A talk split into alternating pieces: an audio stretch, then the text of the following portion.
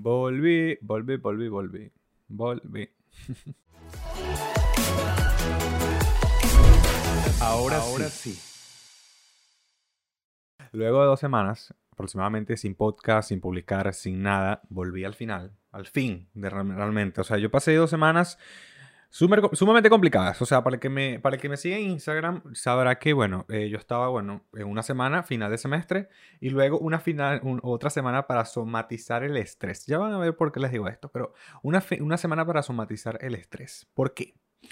Porque literalmente yo que termino el semestre un martes, eh, termino de presentar todas mis evaluaciones, todas las cosas, me comienzan a dar calambres, me comienzan a dar eh, dolores en en la espalda, eh, mira, escalofríos, cualquier, cualquier cosa que tú te puedas imaginar.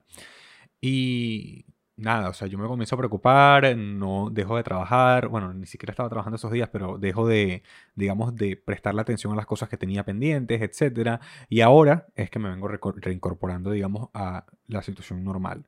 Más bien, yo había publicado y todo, y algunos de ustedes lo vieron, un video sobre que había vuelto al trabajo y ese tipo de cosas, pero inmediatamente a los 10 minutos lo, lo eliminé porque no, no, no, no, no me pasó, o sea, no volví, no, no, no volví.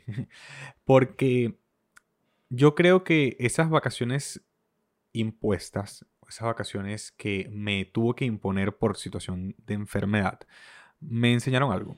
O sea, siempre me dejan enseñando algo porque eso es algo cíclico que a mí me pasa, digamos, cada tres meses, cuatro meses, me pasa eso, que me enfermo. Me enfermo, me dan fiebre, me da cualquier cosa que tú te puedas imaginar, dolores de cabeza, dolores de espalda, eh, los ojos me comienzan a, a afectar, etcétera, etcétera, etcétera. Y yo llegué a la conclusión de que eso es exceso de trabajo. Y a esto lo relaciono porque creo que en esta nueva era digital todos estamos acostumbrados a trabajar demasiado. O sea, estamos acostumbrados a pasar todo el día pegado a una computadora, todo el día pegado a unas redes sociales, todo el día pegado o atento a, a qué hago diferente, a qué hago distinto, a qué puedo hacer para evolucionar, etcétera.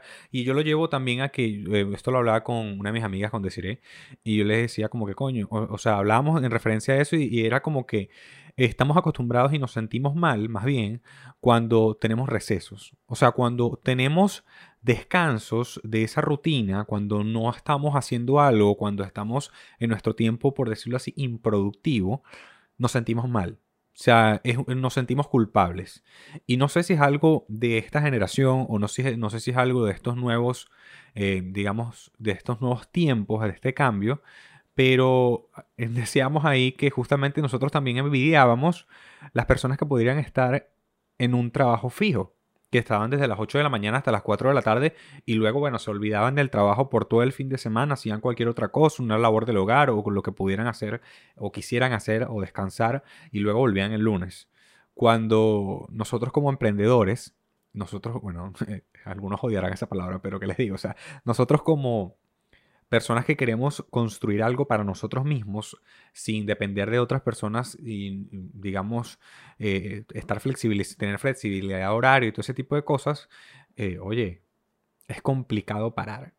Es complicado decir, oye, ya, hasta aquí, tienes que descansar, tienes que ver una serie, tienes que ver, eh, no sé, cual- eh, hacer cualquier otra cosa, salir, ir al cine. Es complicado porque a mí me pasa que seguramente si ven en Instagram, yo publico hasta los domingos a las 8 de la mañana, domingo, sábados a las 10 de la noche, cuando no voy a, no salgo, estoy trabajando y no está bien. O sea, no está bien. Y probablemente este es un extremo, pero siento que también está el otro extremo, que cuando, por ejemplo, me pasan situaciones así, que no hago absolutamente nada, me cuesta reintegrarme y me cuesta volver, porque no hay tintes medios, o sea, hay extremos. O trabajo demasiado que me vuelvo loco, o no trabajo nada que me da fastidio todo. Pero ya va, hermanito, eso no está bien. O sea, eso no está bien por ni, ni por, mira, por donde te metas, eso no está bien. Pero oye, toda esta situación, todo el, el, el mundo y, y cómo se mueven actualmente las redes sociales y cómo se mueven actualmente los trabajos online, te lleva a eso. Es que yo he visto también familiares cercanos que trabajan en un horario, o sea, trabajan desde las 7 de la mañana hasta las, hasta las 4 de la tarde con su descanso al mediodía y los fines de semana no trabajan también por esta situación de los trabajos online, los han puesto a trabajar los fines de semana. por cumplir, por cumplir metas, por hacer otro tipo de cosas. Y yo lo llevo a que no es algo, digamos, personal, es algo generalizado. Porque, por ejemplo, a mí mis clientes, eh, he tenido clientes, ojo, no, no, no es todo el mundo porque hay gente que sabe respetar, pero he tenido clientes que me, me, piden un trabajo a las 11 de la noche, por ejemplo. Me, me, solicitan un trabajo a las 7 de la mañana cuando, bueno, se supone que el horario laboral es a, partir de las 8, aunque eso no está tan, tampoco tanto, pero ajá.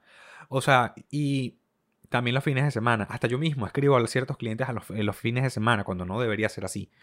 Entonces, yo creo que ya no es algo que sea culpa de una sola persona. O sea, yo no, creo que sea así, sino que estamos tan acostumbrados ya, y eso lo, lo, lo ahondó la pandemia aún más. Estamos acostumbrados a trabajar, trabajar y trabajar y no hacer nada por nuestra salud mental, no hacer nada por nosotros, no tener momentos de ocio.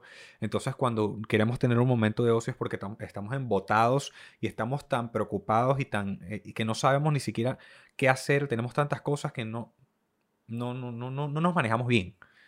Y para mí no es algo nuevo, ojo, aquí yo lo digo clarito, para mí no es algo nuevo porque yo desde según tercer año de bachillerato o algo así, he estado siempre full. O sea, aquí me dirán, ay, pero es que un muchachito de segundo o tercer año de bachillerato, cuarto año de bachillerato, ¿qué tan ocupado puede estar? Pero es que yo tenía curso de inglés, curso de diseño gráfico, en cuarto año, quinto año de bachillerato, me acuerdo, curso de inglés, curso de diseño gráfico, tenía curso propedéutico para entrar a la universidad. Estaba todo el día en, clases y además tenía una actividad extracurricular que era los modelos de Naciones Unidas. Yo estaba literalmente de lunes a sábado completamente full, todo el día, y cuando no estaba full haciendo eso, estaba estudiando. Entonces, pana, Rafael, encuentra el equilibrio, papá. O sea, ¿qué te pasa? Y no es algo nuevo. Y por eso le digo que me viene pasando desde hace tiempo y me pasó esta vez que tuve que descansar y tuve que... Y no estoy todavía toda máquina, por decirlo así, porque todavía tengo que descansar la espalda y... O sea, hay que darle un parado. Pero ahí es cuando voy. No es culpa de nosotros. No te sientas culpable si lo haces.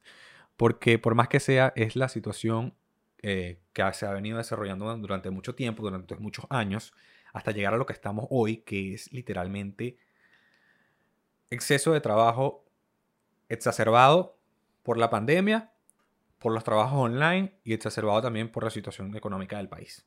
Porque queremos estar haciendo muchas cosas, pero al final no terminamos de, de digamos, de tomarnos nuestro tiempo para nosotros mismos. Hoy, más que decirles que encontrar el equilibrio es lo ideal, es decirles que hay que planificar. O sea, yo puedo decir sí hay que planificar, pero te apuesto que en tres meses yo voy a estar igualito así. Pero es, difícil, es difícil. O sea, porque la, situación te lleva a eso, a embotarte, a, a sobrecargarte de trabajo y a olvidar lo que es importante. Te alejas de personas, te alejas de, de, muchas situaciones que deberían ser cotidianas y normales, como salir al cine, como, bueno, que eso no se puede por la pandemia, pero ustedes me entienden. Salir al cine, salir a tomarse algo, salir con un amigo sin hablar de trabajo, porque me pasa que salgo con, amigos y hablo de trabajo y no, o sea, tienes que salir y distraerte, salirte de esa situación, porque por más que el trabajo sea tu pasión, debes dedicar tiempo para ti mismo. ¿Y dónde está el tiempo para nosotros mismos si estamos todo el día en el trabajo y todo el día haciendo cosas? Hoy, más que llegar a la conclusión de que sí lo voy a hacer, porque no lo sé, es decirles a ustedes, inténtenlo. Intenten conseguir un equilibrio, intenten dedicarse horarios específicos. Sé que por experiencia propia es muy difícil, o sea, es muy difícil decir, yo voy a estar desde las 8 de la mañana a las 4 de la tarde trabajando y después de las 4 de la tarde voy a dormir. Porque siempre hay retos, siempre hay nuevas cosas que queremos hacer, siempre queremos trabajar un fin de semana si nos apasiona lo que hacemos o nos obligan a hacerlo.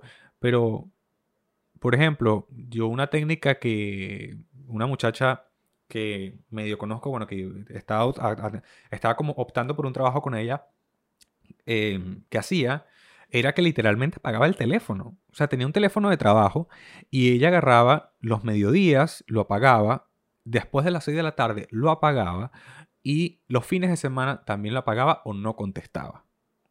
Me parece una buena técnica. O sea, sinceramente. Porque bueno, obviamente si tu trabajo no es algo urgente, y aquí yo estoy hablando de los medios creativos más que todo, si no es algo urgente, algo que, mira, te llene de, de, tienes que hacerlo ya para allá porque, ajá, no trabajas, por ejemplo, como community manager, que tengas una crisis de marca urgente o algo así, aunque ahí también hay límites, puedes apagar el teléfono y decir, oye, esto se continúa el lunes. Un mensaje automático con un número de contacto de emergencia. Mira, si hay una emergencia realmente, por ejemplo, si tienes un, trabajo que necesita emergencia, la emergencia es este número.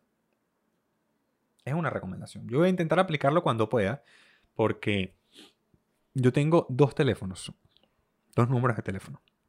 Uno personal y uno, eh, digamos, de trabajo. El de trabajo es como si fuera el personal, porque no le presto atención. Señor, porque soy así.